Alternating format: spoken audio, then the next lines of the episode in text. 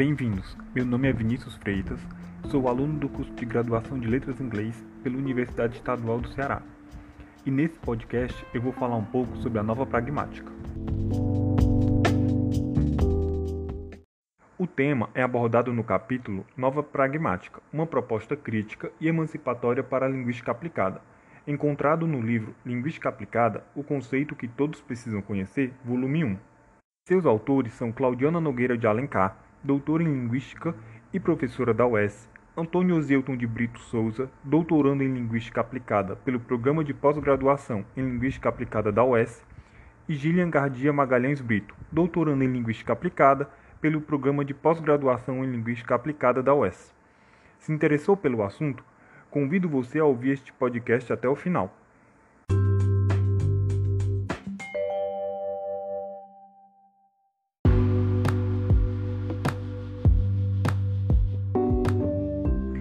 A pragmática, durante muito tempo, foi vista como o estudo da intenção do falante, sem considerar o aspecto social da linguagem. E é justamente contra essa visão que a nova pragmática vem se posicionar, adotando para isso uma perspectiva social. Elementos como sujeito, contexto, cultura, gênero, ideologia, entre outros, passaram a ser compreendidos como elementos constitutivos da linguagem, portanto, passando a fazer parte dos estudos em pragmática. Mas então, o que há de novo na nova pragmática? Confiro que a pesquisadora Joana Plaza Pinto, doutora em Linguística e professora da Universidade Federal de Goiás, diz sobre o assunto.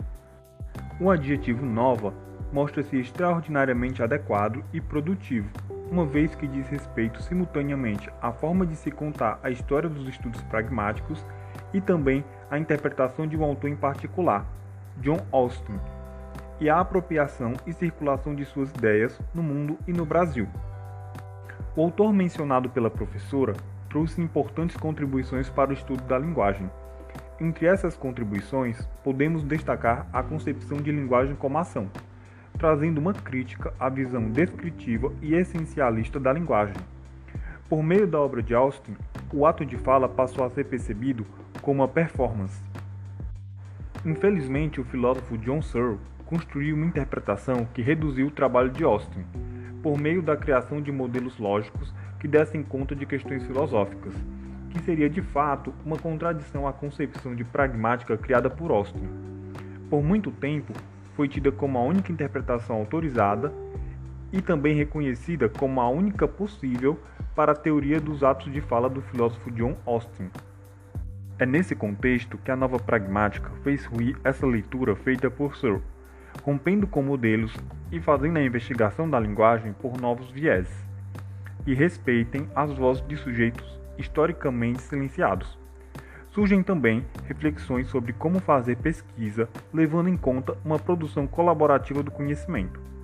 Tais reflexões tomam forma em uma nova proposta de pesquisa participante, chamada de Pragmática Cultural, que será discutida no próximo episódio. Agradeço a todos que me acompanharam até aqui e até o próximo episódio.